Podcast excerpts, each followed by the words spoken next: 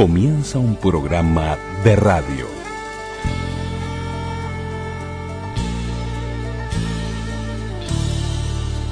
Un programa de radio. programa de radio.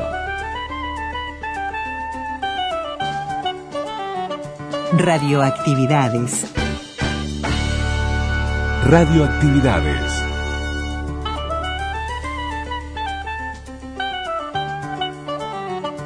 La palabra.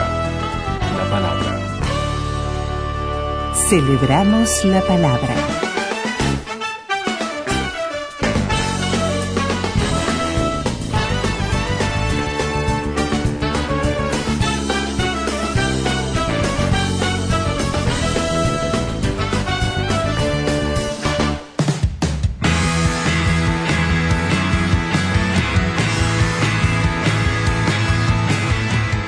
Comenzamos el programa de sábado con Socio Despierto.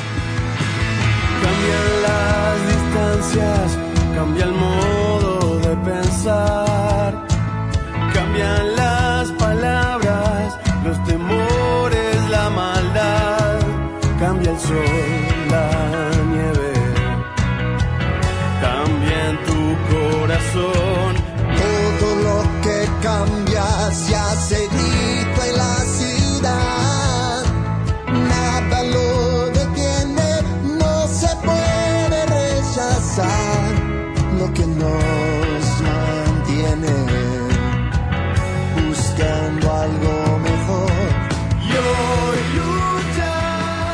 tal amigas y amigos de las radios públicas? Bienvenidos a Radioactividades. Por aquí Luis Ignacio Moreira Lula, Daniel Ayala, le enviamos un gran abrazo.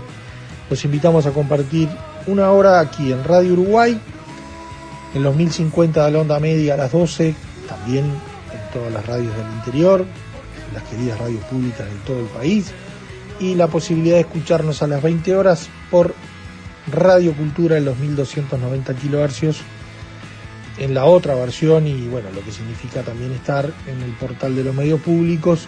En este fin de semana vamos a estar solo en sábado, naturalmente mañana primero de mayo.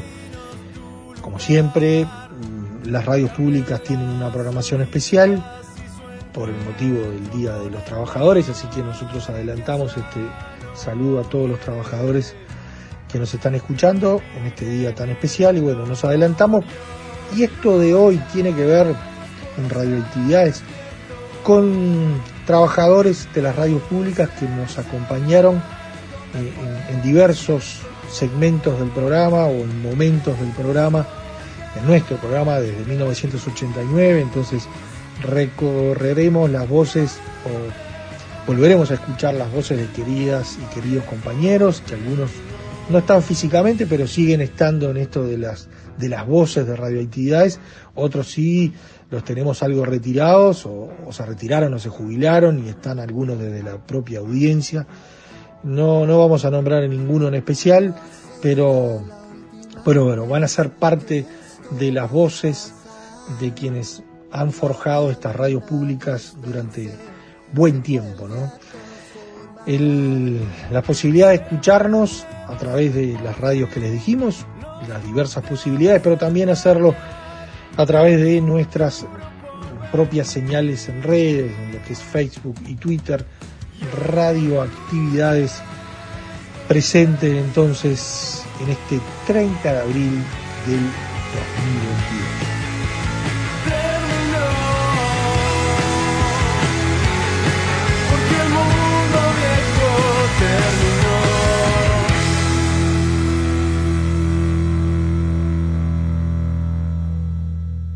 Correo arroba radioactividades.org. Podcast. Radioactividades. Programas DX. Spotify. Anchor.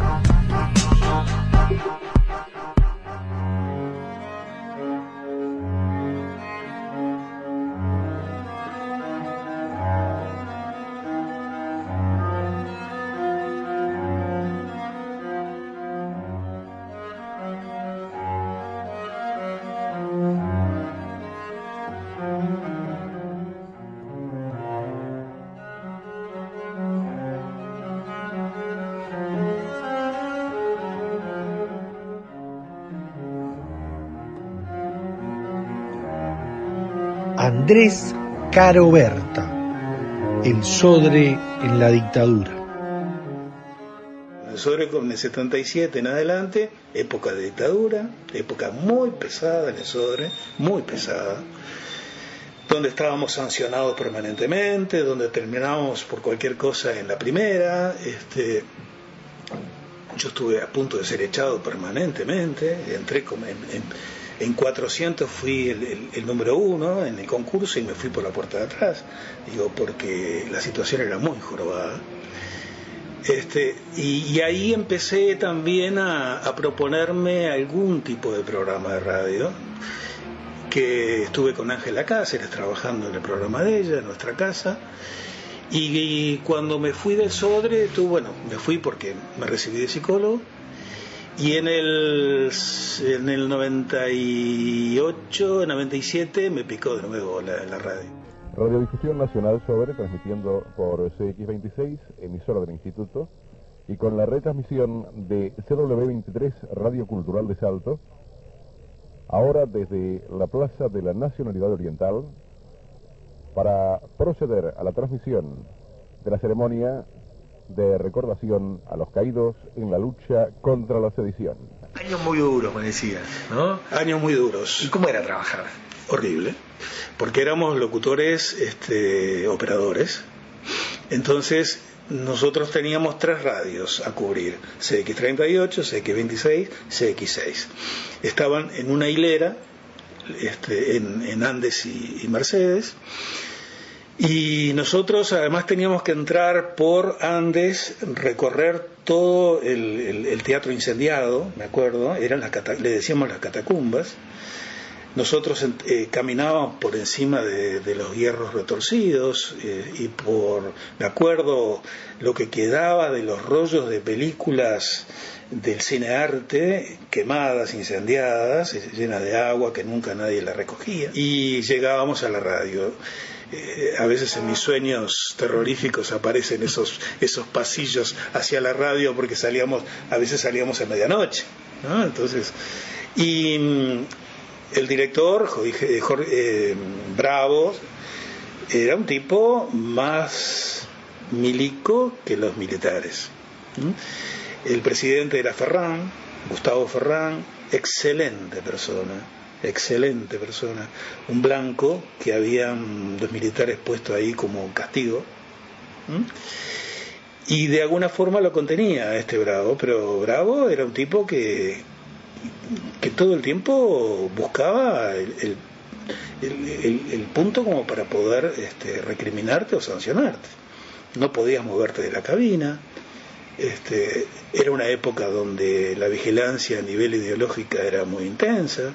¿Mm?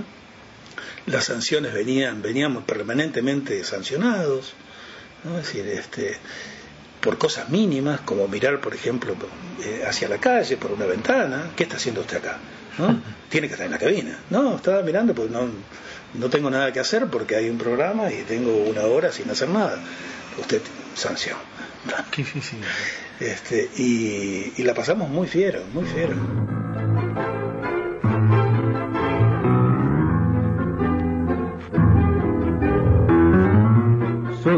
Carmelo Colonia presenta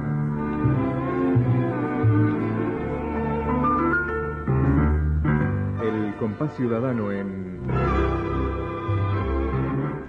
Música de dos orillas.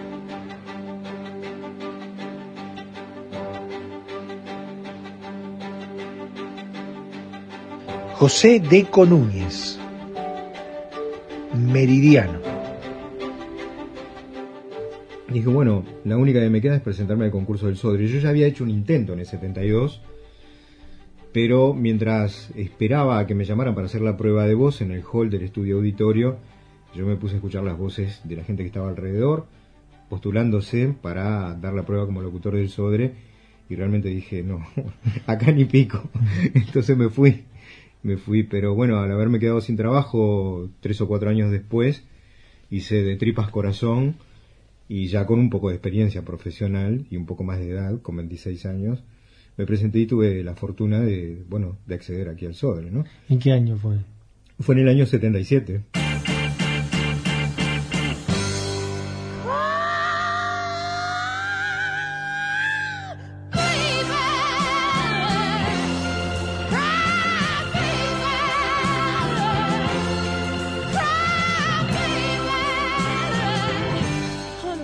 Meridiano Juvenil, en el formato que se hizo popular, comenzó en el año 73, o sea, tres años antes de que yo entrara al Sodre. Eh, por la ley del disco, mm, al Sodre llegaban dos copias de los vinilos, que era el formato eh, este, más popular y casi que exclusivo de la edición fonográfica en nuestro país. Y llegaba mucho material, mucho material que no se usaba.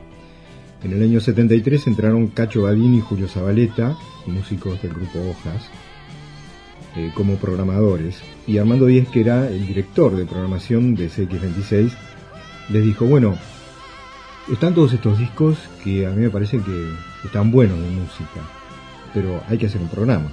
¿Se animan a programarlo? Bueno, sí. Y empezaron a guionar, a, li- a libretar eh, con música de Queen, con música de Jethro de Deep Purple, y así salió Meridiano Juvenil. El nombre, en realidad, Meridiano Juvenil, es aún más antiguo, es del año 1969 y es de la autoría, mm, suenen bombos y platillos, de Juanjo Alberti. Nada más ni nada menos. Alguien que por ahí muchos lo vinculan ahora y creen que eso es su único mérito a la música comercial y popular, pero es una persona que sabe muchísimo de música.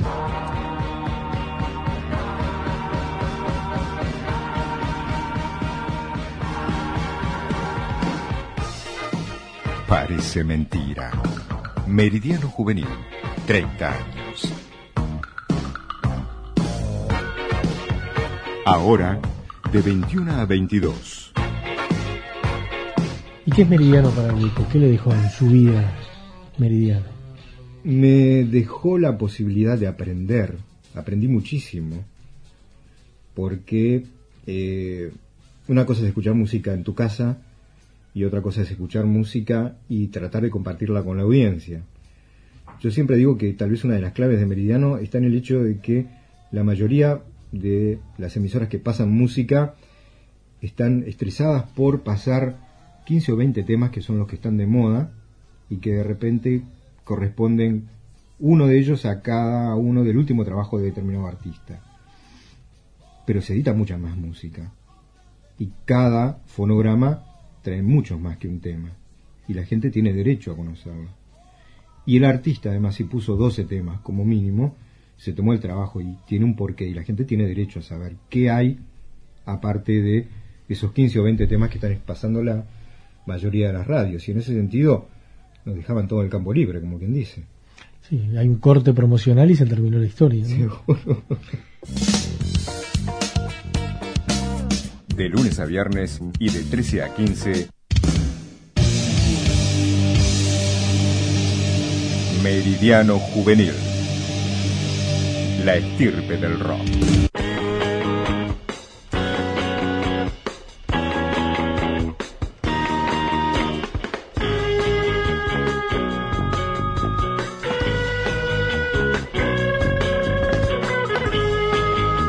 César Cacho Badín, los programas en la 26. No pretendo que me quieras, solo quiero estar así. Tú en mis brazos, yo en los tuyos, solo un día y ser feliz. No, no quiero que te vayas. Y así surgieron otros. Otros programas, sí, otros programas. Y tuve la suerte de que de que vinieran programas que en definitiva marcaron dentro de CX26 en la vieja Martín Fierro allá entre cajones ¿eh? que fue el de Elías Turubich América del Sol.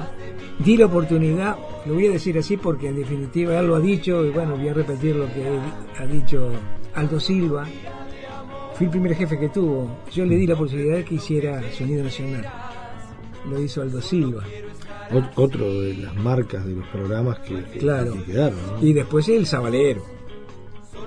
El Sabalero, que en cierta forma cuando trajo el programa El Sabalero, aparte yo el Sabalero lo conocía de con la casa y este y, y vino a hacer el eh, a decir, che Cacho dice, tengo una idea, tengo con el Gorrión. El Gorrión era un locutor de allá de Colonia que falleció, que lo trajo él de Ámsterdam, vinieron juntos, ¿viste? Entonces este dice, tengo un programa El Sabalero y el Gorrión. Así se llamaba el, pri- el- el primer programa. y después falleció este muchacho amigo y quedó el sabalero solo. Y después de estos 5 minutos con 40 de los olimareños, estamos en Italia. Estamos allí junto a Lucho Dalla. No, perdón, no estamos en Italia, no. Sí, sí, estamos en Italia, sí. Junto a Lucho Dallas, que nos cuenta desde la Plaza Grande, lugar que me imagino yo parecido a la feria de Villaviarri. No existen santos que paguen mi comida en los bancos de la Plaza Grande. Pero cuando tengo hambre, la consigo como sea. Duermo sobre el pasto y siempre estoy en rueda de amigos enamorados en la Plaza Grande. De sus amores yo sé todos los secretos. A mi manera me haría falta, me harían falta caricias. A mi manera me haría falta soñar. Yo no tengo una familia verdadera ni y mi casa es la Plaza Grande.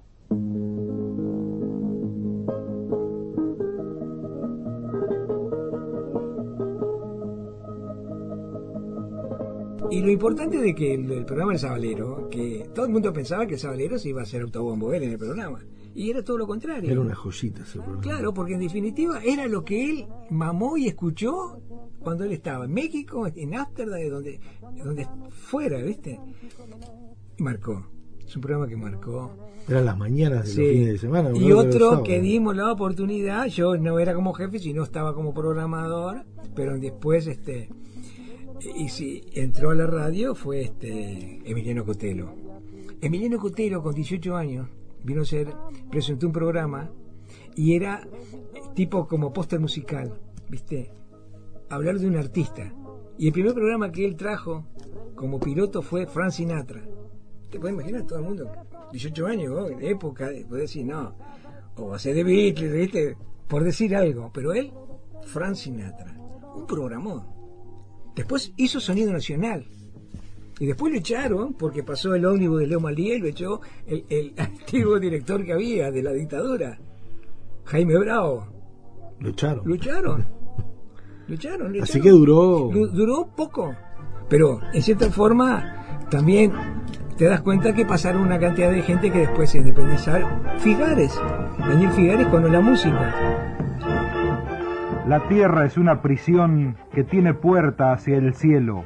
Mirando se halla consuelo y huyendo la perdición. La pena con una canción se juntan en el acento, se canta por sentimiento y se termina llorando. Así se muere cantando y se renace en el viento. El secreto está en saber cantar y por qué se canta. Todo el dolor de una planta se calma en el florecer. Nada se puede perder cuando no se tiene nada. La esperanza está borrada cuando se quiere lograrla. La vida hay que regalarla como una rosa cortada.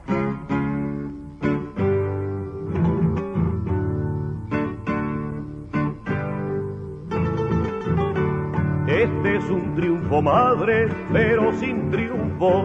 No duele hasta los huesos el latifundio. Esta es la tierra padre que vos pisabas. Todavía mi canto no la rescata. ¿Y cuándo será el día?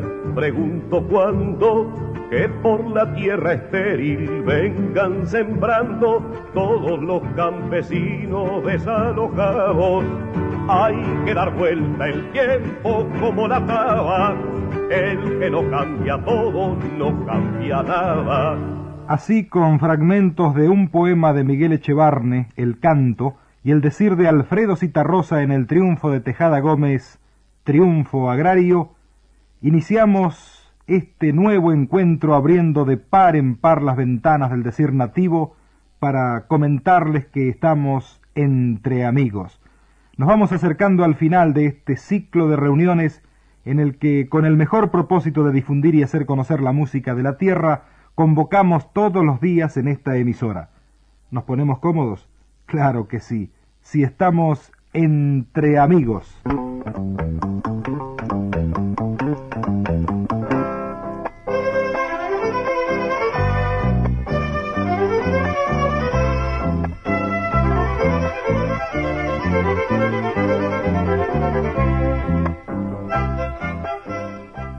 Celebramos la palabra. Facebook, Radioactividades. Radioactividades. Twitter, arroba reactividades. Arroba reactividades.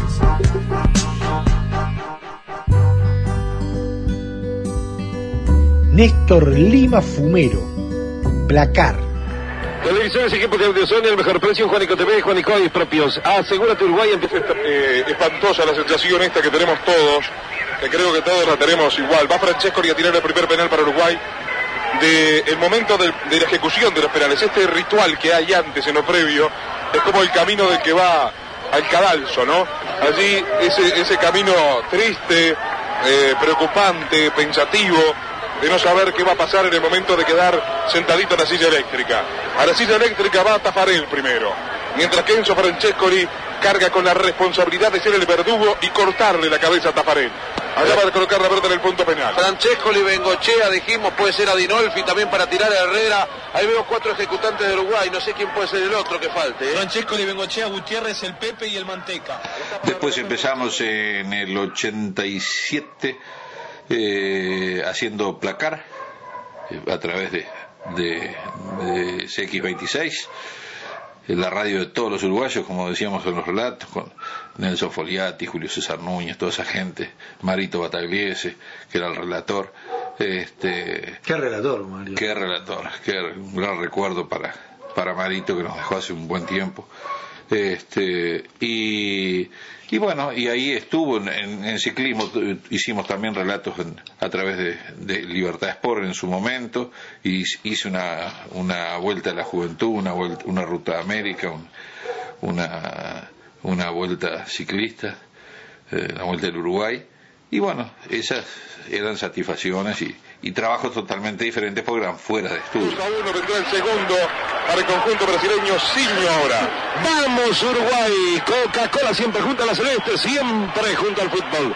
Qué rico panchonelo, si son de tonelo, comelo. Y bueno, para mí fue la culminación de mi actividad y el orgullo de haber sido aceptado porque cuando me fui de Monte Carlo, o mejor dicho, hubo una reestructura ahí, como eh, vienen gente nueva y más que nada la parte administrativa que el propio actividad, porque no fue por parte del, del jefe de prensa, sino por cosas administrativas. En el año 98 ingresé al SODRE. Ingresé como locutor en CX6. El 12 de diciembre del 98 entré en el SODRE este, haciendo locución porque el, el, director de ese momento dice no no dice prensa no dice porque acá no con prensa no no no le damos mucha atención dice hacemos una cosa livianita dice más la eran otros pensamientos otras maneras de ser. Y bueno hasta que llegamos hasta la nueva eh, el 2005 en el 2005 en adelante eh, cuando cambió todo con con Sergio Sacomani como director, bueno, tuvo toda esa reestructura, ese cambio, digamos, de que la radio oficial fuera casi una radio privada en la manera de trabajar, en la manera de, de, de realizar el trabajo radial. Bueno, me sentí muy cómodo, siempre me trataron muy bien, el, los de antes hasta los de ahora. Hice grandes amigos, digo, grandes compañeros de trabajo, los que recuerdo con mucho cariño. Y este, y yo lo lo único que puedo decir que debo estar agradecido al Sodre de la manera en que me trataron. O sea, yo pude trabajar muy cómodo hasta el último día en que hice mi, mi despedida, que por razones obvias la grabé, no la hice en directo, porque tenía miedo de esto, de atragantar, de emocionarme, ¿no? Entonces, todos los compañeros me esperaron a la salida, bueno, el abrazo con todos y y bueno, el placer de haberlos tenido durante muchos años. En la última parte, un nuevo grupo, cuando Sergio empezó en 2005 fue otro grupo de gente, pero siempre quedó algún, alguno de los anteriores, siempre fuimos quedando. Y este, y, y bueno, y, y es eso, la radio. Radio para mí, un micrófono es todo. Es y fue, y será en el recuerdo el micrófono algo que me apasionó siempre.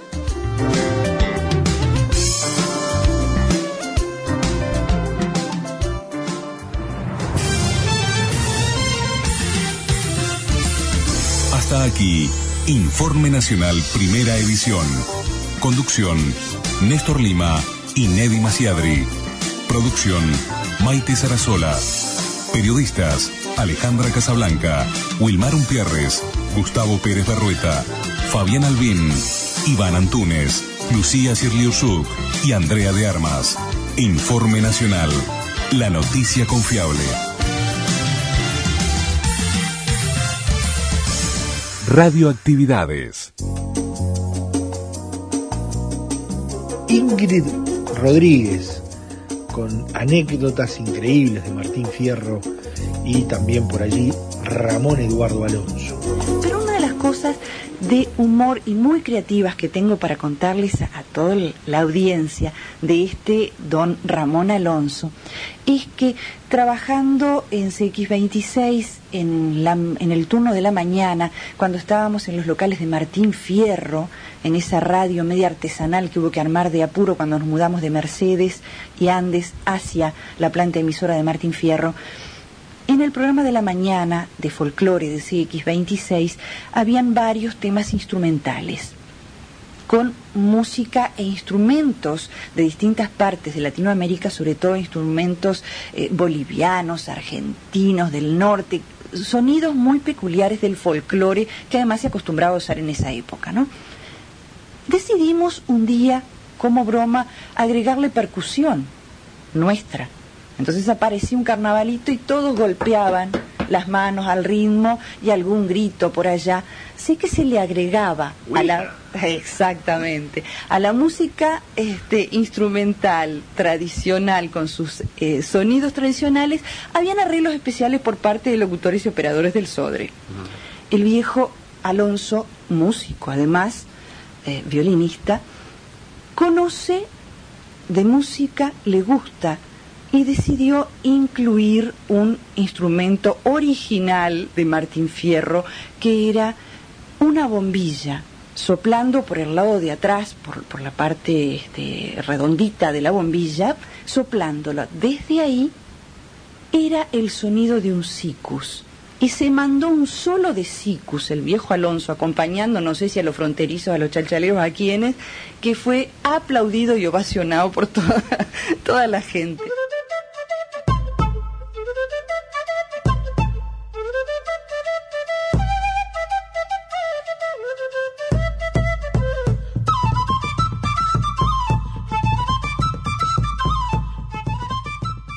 Recuerdo de, del Sodre una anécdota este, así, de, digamos, de, error mío. Se vivía en aquellos momentos de las Malvinas, todo el mundo estaba pendiente de la Argentina.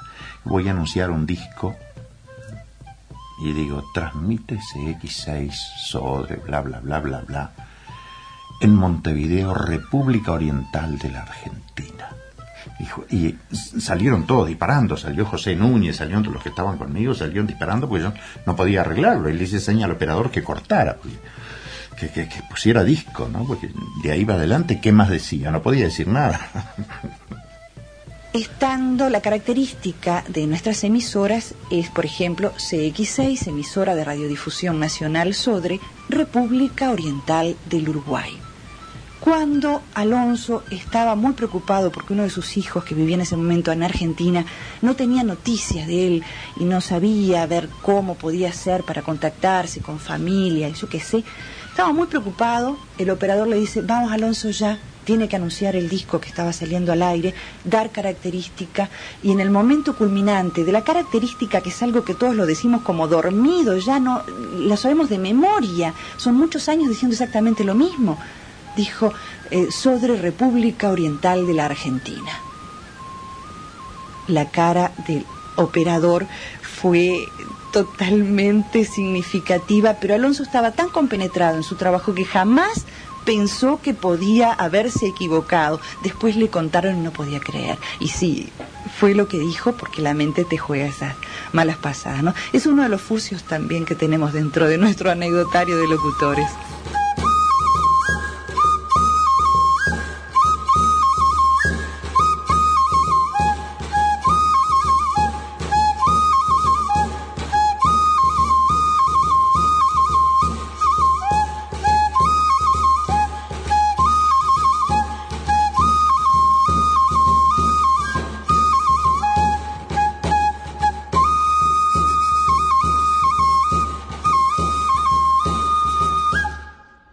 Salcedo y Fernando Pareja, 1995, 40 años del Radioteatro del Sobre.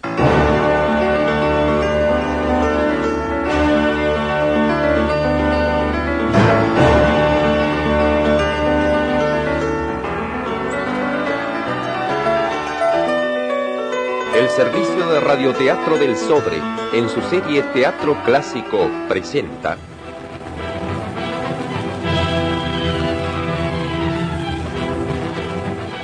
Guillermo Tell.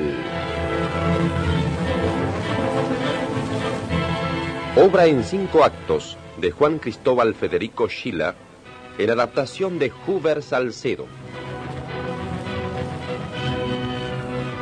Sabana era un hombre que un hombre que, le, le, impuso al radioteatro no era un hombre de radioteatro él es decir su primera experiencia en radioteatro fue con el radioteatro del Sodre se hizo un concurso para elegir el director general de ese nuevo cuerpo estable y lo ganó en base a la propuesta que hizo de radioteatro como forma de salir contrarrestar un poco los efectos que tenía eh, el radioteatro comercial que era fundamentalmente muy lacrimógeno. Esa era la característica que tenía en esencia el radioteatro comercial. Se asociaba radioteatro a este, muchas lágrimas, mucho sufrimiento y recetas muy manidas, que como pasa ahora con las telenovelas, ¿no? No, había propuestas originales eh, por parte de los autores. Se establecía ya lo, lo consabido. La muchacha pobre con el muchacho rico era la pareja del mes. Después se turnaba, se cambiaba y era el muchacho pobre con la muchacha rica al mes siguiente o en la novela siguiente. Y bueno, yo tengo entendido que es a comienzos de los 50 que hay expresiones radioteatrales, ciclos de radioteatro que dirigen gente como don Armando Discépolo, Silvia Guerrico, Juan León Bengoa y Héctor Murialdo. Así eh, transita por los primeros años de la década y en el 55, el 2, exactamente el 2 de junio de 1955, eh, sale al aire el primer programa eh, realizado por el Cuerpo Estable de Radioteatro del Sodre. Es decir, se constituye lo que, será, lo que fue después el Cuerpo Estable de Radioteatro, que tendría por delante una actividad de más de 40 años eh, sin detenerse, sin interrupción. El Radioteatro del Sodre, con la dirección de Huber Salcedo, presenta...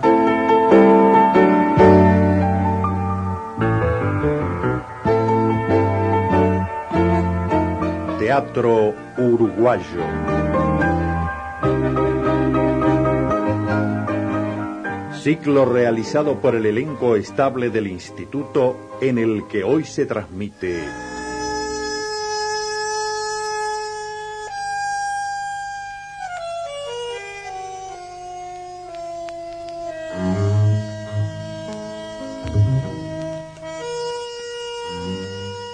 Procesado 1040.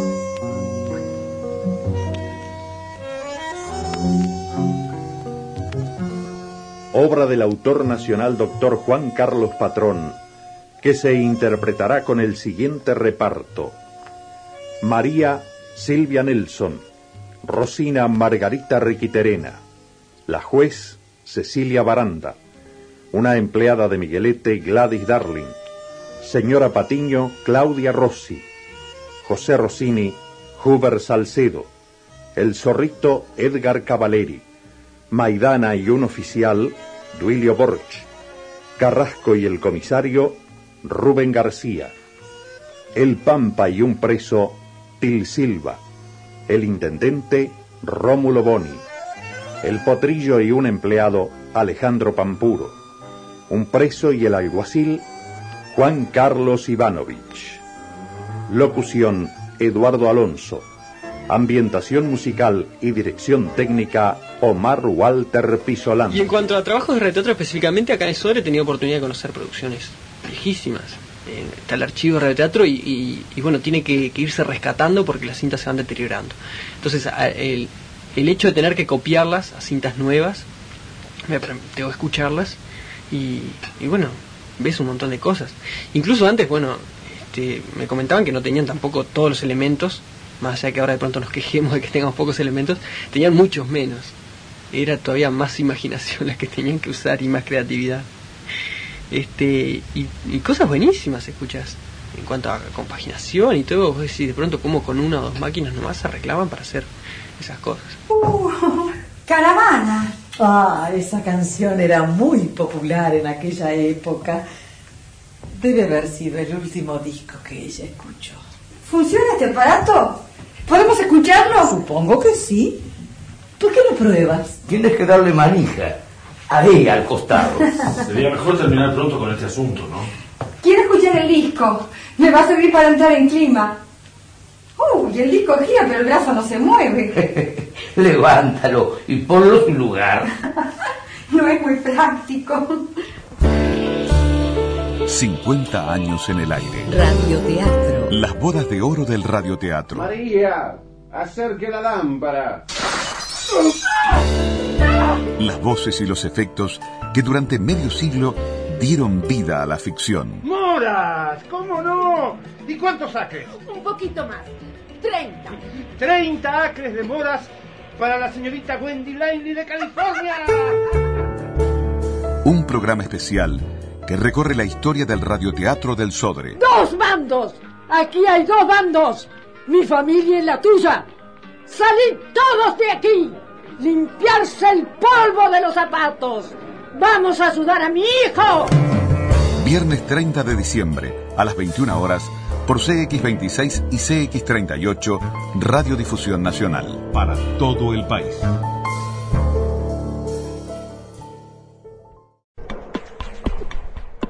Twitter. Twitter. Arroba reactividades. Arroba reactividades. Julia Moretti. Los cuentos de la tarde en CX26.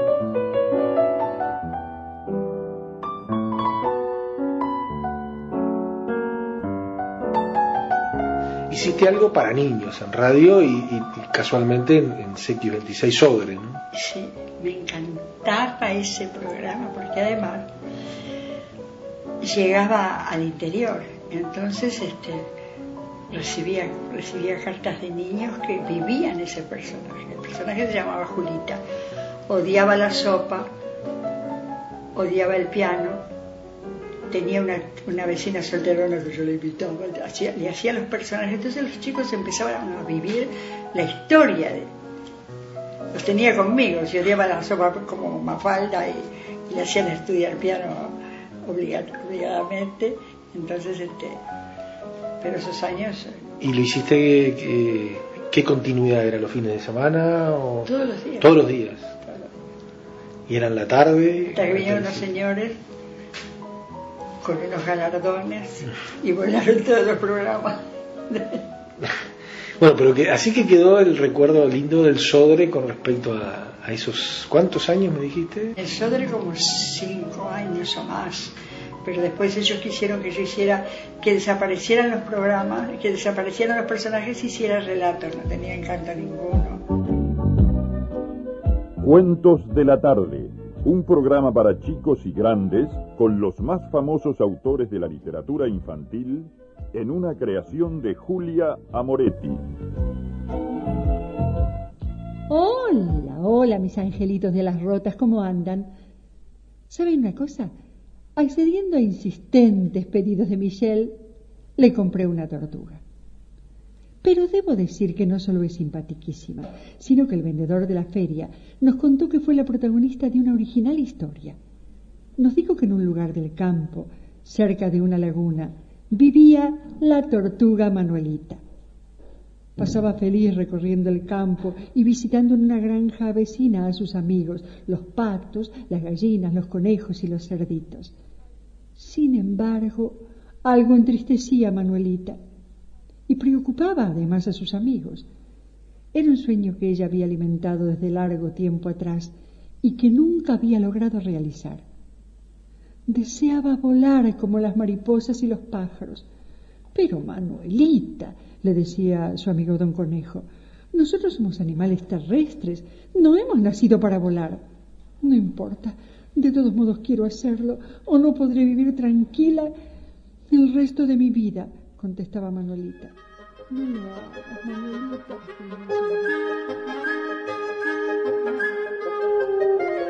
Mario Coronel y sus inicios en el Sodre. Comencé a trabajar en Mercedes y Andes, donde está ahora el auditorio Averarreta. Allí estaba eh, las emisoras. Allí eran locutores, operadores, quienes salían a micrófono.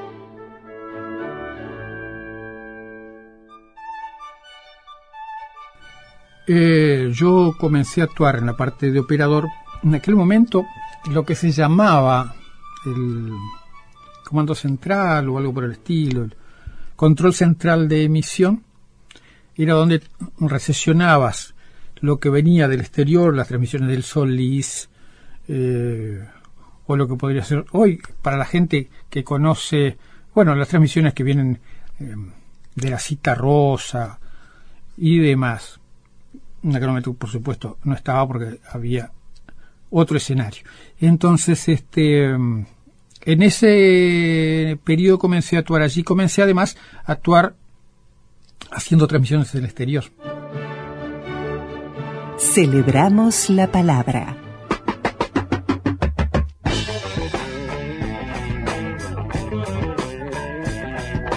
Toma mi cuerpo con tus manos. Como la cría Gerardo Santiago Caballero y Acromúsica. algo pasará. ¿Y cómo metiste la música en la radio? No, en realidad yo, yo era una escucha de música, y, e iba a los recitales, charlaba muchísimo con, con César Badín, con Cacho Badín, ¿no? Con Julio Zabaleta. Y bueno, este, en todas esas charlas, eh, Cacho Badín empezó a hablarme de la posibilidad, él era director de programaciones en ese momento, jefe de programaciones de, en aquella época de X38, la que hoy es emisora del sur. Y bueno, sí, que sí, que tenés que hacer un programa así, así, y con determinado perfil y plan, plan. Bueno, está. Yo sé que, sé, sé que por ahí, por un, creo que septiembre del 94, más o menos, este, me convenció, eh, antes obviamente, eh, comencé a hacer eh, ese programa que te a las 17 horas creo que iba, se llamaba Acromúsica porque había habido un programa acá que se llamaba así, Acromúsica, era como una continuación. Heredaste. Heredé, heredé. Sin fronteras, sin tiempo, sin límites. Acromúsica, vivencias y sonidos, melodías y colores. Nuestra propuesta para sentirse bien ya comienza.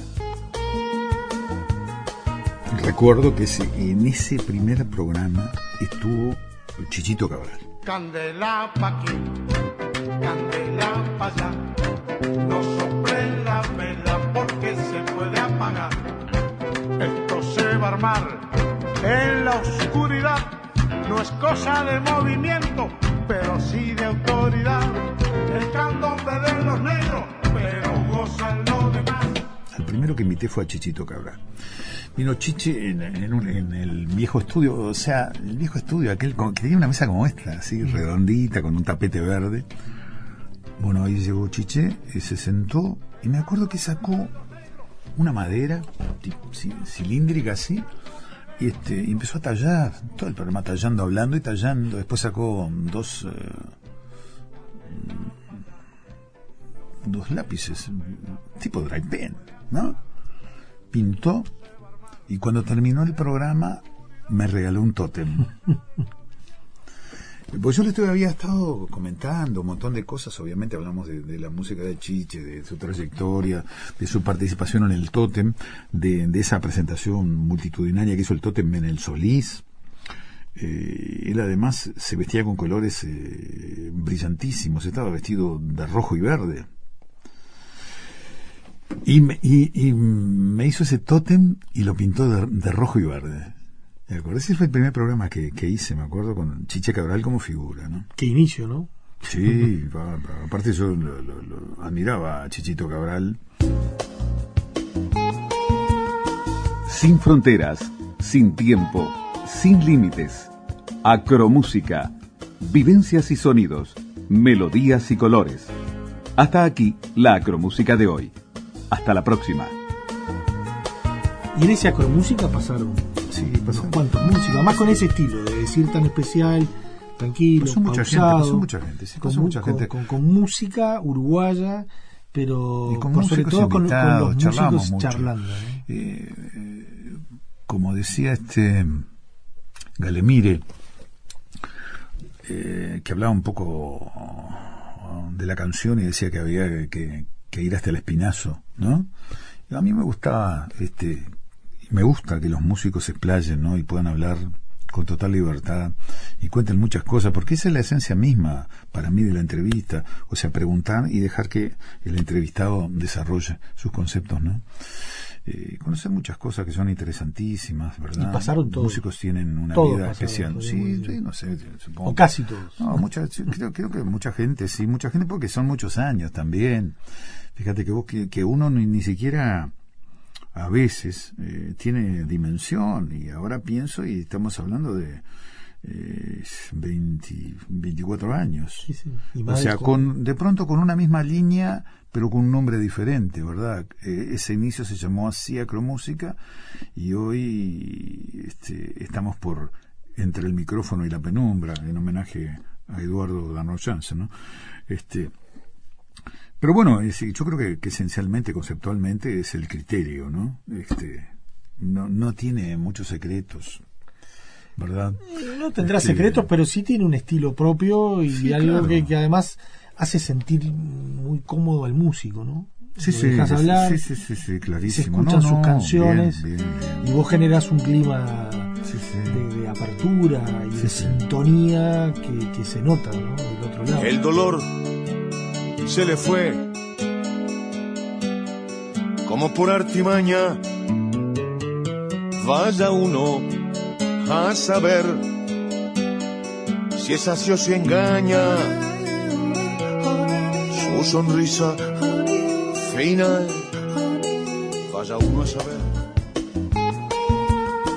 Sin fronteras, sin tiempo, sin límites. Acromúsica. Vivencias y sonidos, melodías y colores. Hasta aquí la acromúsica de hoy. Hasta la próxima.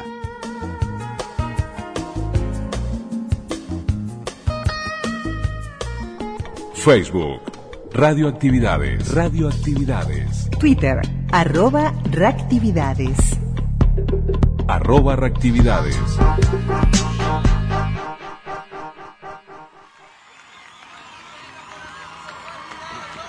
¿Cómo? Juan Vidal. Juancito, me regaló este coso.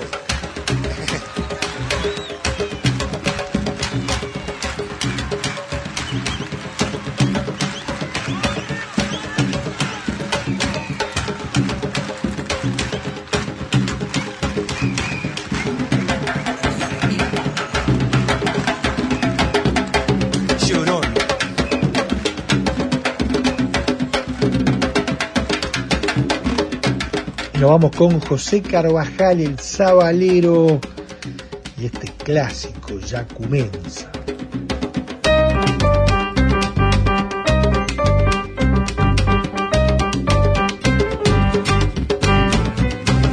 Callecita de adoquines te hará vibrar con su canto los negros de roncas voces, los negros de duras manos, tan duras como la vida ese sur montevideano con sus rotos conventillos, piezas de 4x4.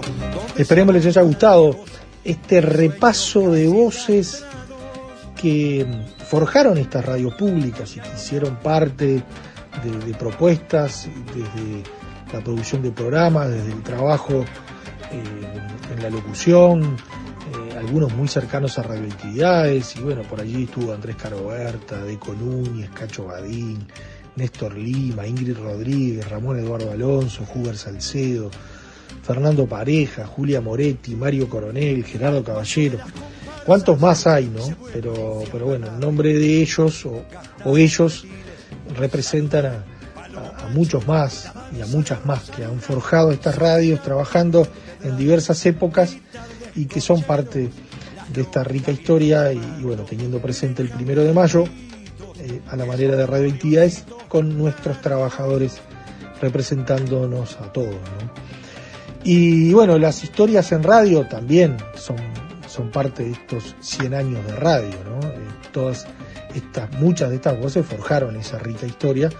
Pero para el próximo fin de semana, en sábado y en domingo, y elegimos la fecha más cercana, el 9 de mayo. El 9 de mayo eh, se produjo el fallecimiento de, del más grande de los relatores de fútbol, de don Carlos Solé.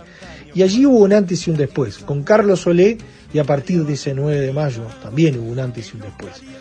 Eh, de esas historias vamos a, le vamos a hablar, o, esas historias van a hablar por sí mismas, en, dos programas en ese fin de semana de sábado y domingo, el próximo en donde el protagonista de, las, de los 100 años, 100 historias, es don Carlos Solé.